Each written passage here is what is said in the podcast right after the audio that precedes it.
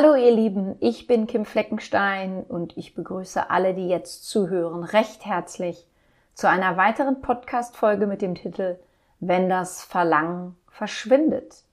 Es ist eine Folge, beginnend mit einer Geschichte. Wenn du meinen Podcast Selbstläufer schon öfter gehört hast, dann weißt du, dass es mir ein Anliegen ist, mit meinen Themen Menschen unter anderem dabei zu helfen, mit ihrer eigenen Spiritualität, mit ihrer Schöpferkraft, und ihrer inneren Welt in Kontakt zu bringen. Ich möchte Menschen darin unterstützen, in die Selbstverantwortung zu kommen, diese zu nutzen, um ein bestmögliches, ein erfülltes Leben zu führen. Das geht am besten, je bewusster wir uns selbst sind. Je bewusster wir uns machen, was wir tun und was wir unterlassen. Je bewusster wir uns unseren Gedanken, unseren Gefühlen und somit auch unseren Verhaltensweisen werden und sind. Ich lese dir nun diese Geschichte vor und dann spreche ich mit dir über das Thema Bewusstsein und Bewusstheit, denn darum geht es in der Geschichte. Wenn das Verlangen schwindet. Es gab einmal einen großen buddhistischen Meister namens Nagarjuna. Ein Dieb kam zu ihm. Der Dieb fühlte sich zu diesem Meister hingezogen, weil er nie einen schöneren Menschen gesehen hatte, nie solch grenzenlose Anmut. Er fragte Nagayuna, gibt es auch für mich irgendeine Möglichkeit, so aufzublühen wie du? Eines muss ich dir allerdings gleich klar sagen, ich bin ein Dieb. Und noch eins, ich kann es nicht lassen. Das darf also nicht zur Bedingung gemacht werden. Ich will tun, was immer du sagst, aber ich kann nicht aufhören, ein Dieb zu sein. Ich habe es schon zu oft versucht, es geht einfach nicht. Und so habe ich mir das aus dem Kopf geschlagen. Ich füge mich in mein Schicksal, dass ich ein Dieb bin und bleibe. Also brauchst du mir darüber nichts zu sagen. Das muss von vornherein klar sein. Nagayuna fragte, wovor hast du Angst? Wer redet denn davon, dass du ein Dieb bist? Der Dieb sagte, jedes Mal, wenn ich zu einem Mönch, Priester oder Heiligen gehe, sagen sie immer, hör erst mit dem Stehlen auf. Nagayuna lachte und sagte, dann müssen es selbst Diebe gewesen sein, warum sonst sollte sie das kümmern? Mich kümmert das nicht. Der Dieb war sehr froh. Er sagte, dann ist es in Ordnung. Es scheint, ich bin jetzt dein Schüler. Du bist genau der richtige Meister für mich. Nagayuna nahm ihn auf und sagte, Jetzt kannst du gehen und tun, was du willst.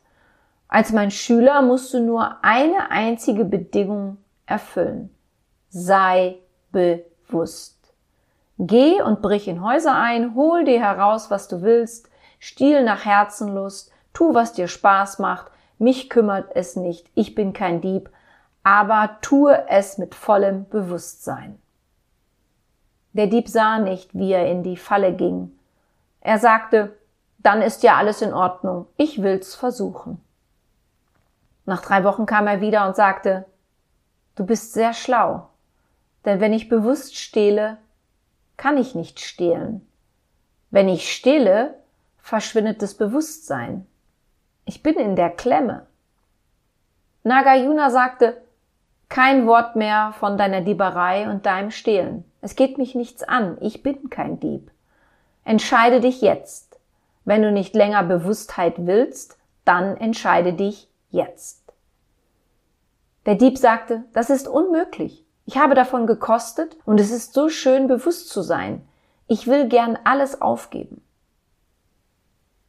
Dann erzählte er, erst neulich nachts ist es mir zum ersten Mal gelungen, in den Palast des Königs einzudringen. Ich habe die Schatzkammer geöffnet. Ich hätte der reichste Mann der Welt werden können aber du warst mir auf den Fersen und ich musste bewusst werden. Als ich bewusst wurde, war plötzlich kein Grund mehr da, kein Verlangen. Als ich bewusst wurde, sahen die Smaragde, Türkise, Opale, Rubine und Diamanten einfach wie Steine aus, ganz gewöhnliche Steine.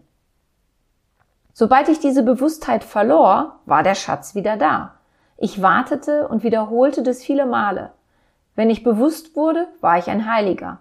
Ich konnte nicht einmal die Hand danach ausstrecken, denn die Sache sah einfach kindisch aus, einfach dumm, nichts als Steine. Was tue ich nur? Mein Bewusstsein um dieser Steine willen verlieren? Im nächsten Augenblick verlor ich dieses Bewusstsein wieder und die Steine wurden wieder schön und kostbar. Die ganze Illusion war wieder da. Das wäre wohl noch so lange weitergegangen, bis mich die Palastwachen gefunden hätten. Also raffte ich mich auf und entschied, dass ich meine Bewusstheit nicht gegen ein paar Steine eintauschen wollte. Nagayuna lachte.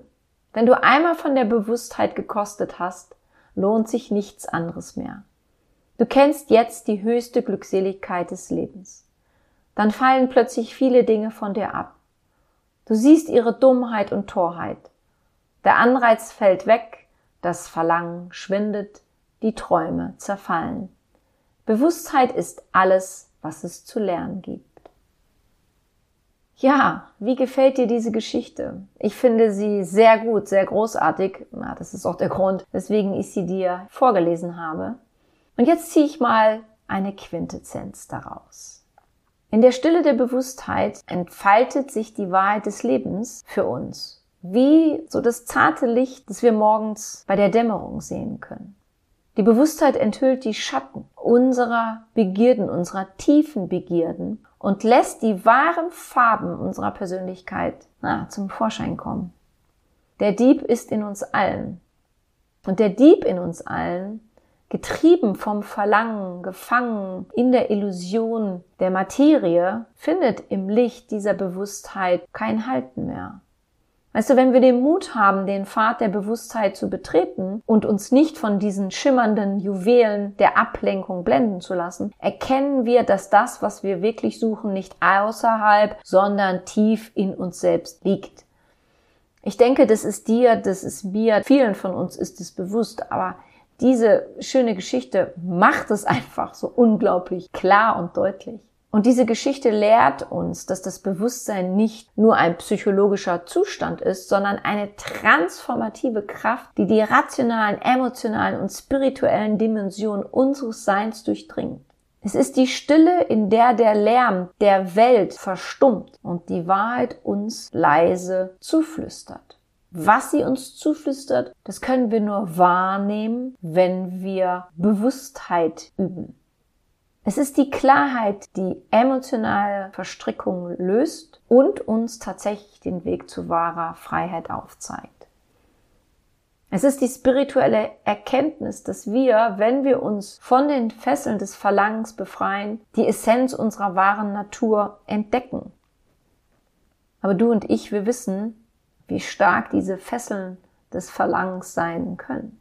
Und dieses Bewusstsein ist kein Luxus, sondern es ist eine Notwendigkeit für jeden, der nach einem tieferen Sinn und einem authentischen Selbst strebt. Weißt du, wenn du auf der Oberfläche des Lebens dich weiter bewegen willst, dann spielt Bewusstsein keine große Rolle für dich. Es ist eine Einladung, aus diesem Schlaf des Gewohnheitslebens und der täglichen Verführung zu erwachen. Ja, und die Welt mit neuen Augen zu sehen, zu betrachten. Und ich habe eine Frage an dich. Bist du bereit, das Geschenk der Bewusstheit und dein Empfinden für dein Bewusstsein anzunehmen? Bist du bereit dazu? Und da sowohl der Begriff Bewusstheit als auch Bewusstsein in der Geschichte vorkommen, hier mal eine Erklärung zu diesen. Denn Bewusstsein und Bewusstheit, die sind zwar eng miteinander verbunden und klingen auch sehr ähnlich, haben aber feine Nuancen, die sie unterscheiden. Bewusstsein ist der breitere, allumfassende Begriff, der unsere Fähigkeit beschreibt, Wahrnehmung, Gedanken, Gefühle und unsere Umwelt zu erkennen und zu verstehen. Bewusstsein ist das grundlegende Gewahrsein von Erfahrung, die wir als Lebewesen machen. Du kannst es dir so vorstellen, Bewusstsein ist die Bühne, auf der sich das Schauspiel des Lebens abspielt. Und Bewusstsein ermöglicht dir, dich selbst und die Welt um dich herum wahrzunehmen und zu verstehen. Dir deiner Bewusstsein.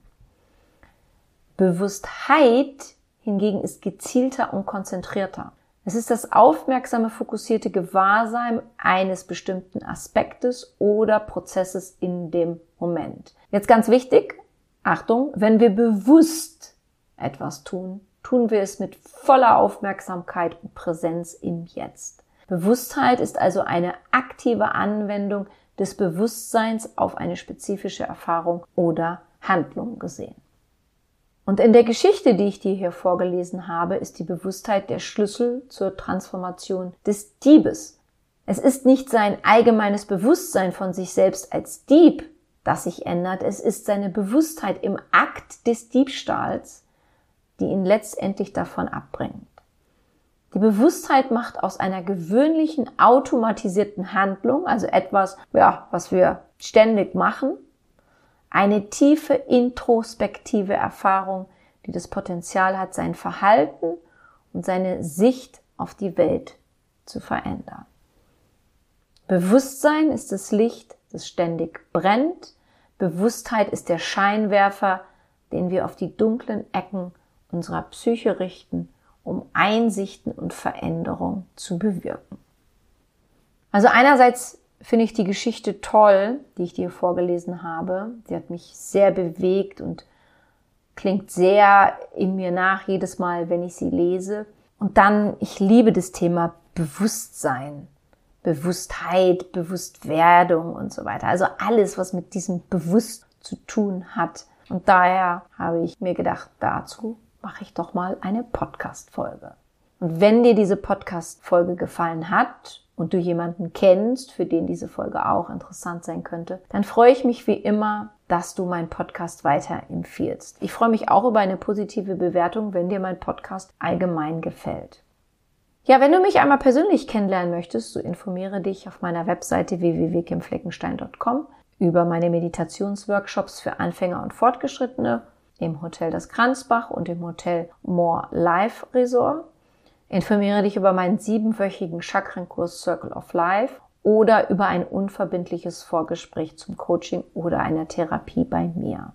Ansonsten findest du mich auch bei Facebook, Instagram oder Pinterest. Ich freue mich, wenn du mir dort folgst. Außerdem kann ich dir mitteilen, dass ich nun meinen YouTube-Kanal eröffnet habe. Solltest du mir dort auch folgen, finde ich das auch großartig. Oder die Video likest, die dir von mir dort gefallen. Bis bei YouTube einfach Kim Fleckenstein ein und dann erscheint schon mein Kanal.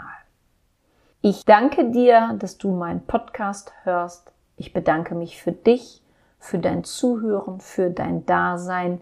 Ich glaube an dich.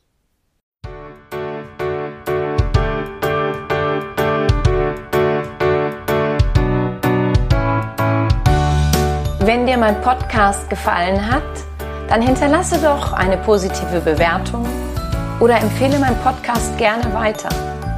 Besuche auch meine Website www.kimfleckenstein.com, folge mir bei Facebook und Instagram oder höre in meine Programme bei Amazon, Apple, Audible und Google rein. Du kannst mir auch gerne an info@kimfleckenstein.com schreiben, wenn du ein spezielles Anliegen hast. Ich danke dir und sende herzliche Grüße.